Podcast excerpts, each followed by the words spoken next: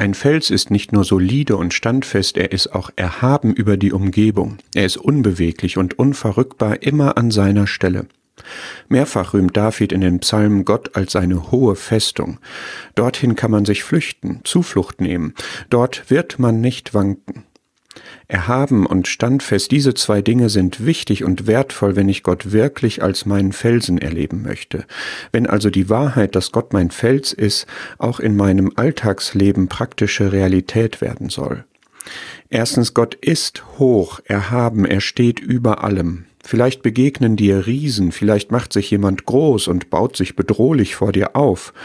Gott ist größer, er ist ja der Höchste, und auf seinen Schultern, auf diesem Felsen bist du in Sicherheit.